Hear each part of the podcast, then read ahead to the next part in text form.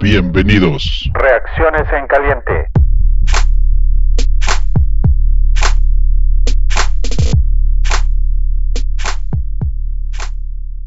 El problema somos los fanáticosos.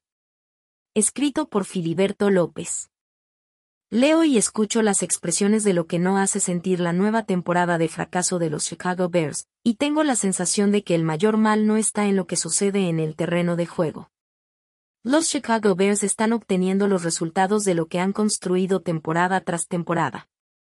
Ya se han hecho múltiples diagnósticos de lo que pasa en la estructura de decisiones de los Bears y está claro por qué el equipo es un constante fracaso. Quienes mandan, deciden contratar a personajes directivos que aceptan dirigir una organización mediocre porque también tienen una visión mediocre de su trabajo y capacidad limitada para obtener resultados. Les gusta que les pidan dirigir acotando sus responsabilidades porque así sus decisiones podrán justificarlas porque fue lo que les dieron para trabajar. A partir del staff de entrenadores y jugadores hay un análisis distinto porque, a pesar de que son elegidos por las cabezas mediocres que hemos referido, ellos sí están en un carrusel de capacidades y competencia, que los expone, por lo que deberían hacer el mejor trabajo posible para hacer una carrera dentro de la NFL. Aunque ya vimos que un personaje como Matt Nagy puede regresar a Kansas City, a pesar de que en Chicago no mostró el talento que se decía de él, al menos ellos están seguros que no puede ser más que un coordinador ofensivo. Aquí es donde me gustaría que los programas de análisis especializados y opiniones de quienes entienden más de este deporte fueran más incisivos con el caso Chicago Bears porque, aunque se tengan pésimos dueños y dirigentes, hay cosas que en lo individual un jugador o coach pueden desempeñar de manera adecuada.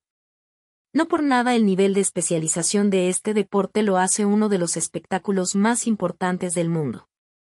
Me gustaría saber quién de nuestro roster cumple con los mejores datos en su posición y saber si tenemos una base real de jugadores para mejorar en los próximos años.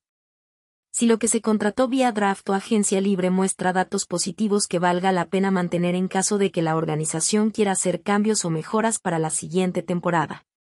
Pero ahí es donde llegamos a lo que yo llamo, el problema somos los fanáticosos.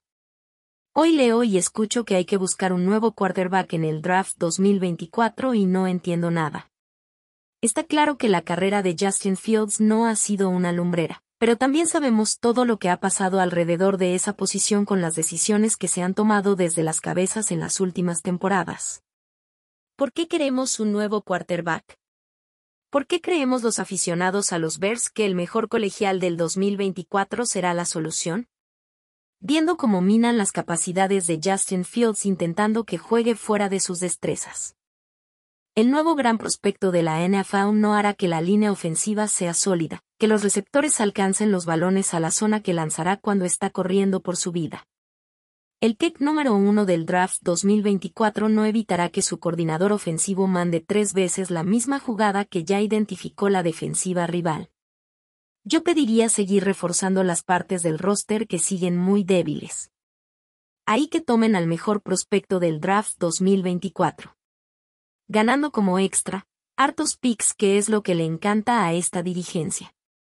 También leo y escucho, si el próximo año será borrón y cuenta nueva o que, si los dueños no pueden que vendan, es decir, mandamos la posibilidad de tener un equipo competitivo a la magia del draft y la agencia libre que vienen, o que llegue el milagro de que Elon Musk quiera jugar con Ovoide como lo hace con X. Tenemos el equipo que tenemos, es la organización que es y no será distinto en varios años. Por tanto, tenemos que ser aficionados que enfoquen sus energías a cambios que se trabajen semana a semana. Quememos a quienes no se partan la cara para darnos la alegría que se tiene cuando un jugador con la C en el casco cruza la zona de anotación sin importar si es una temporada perdedora o peor.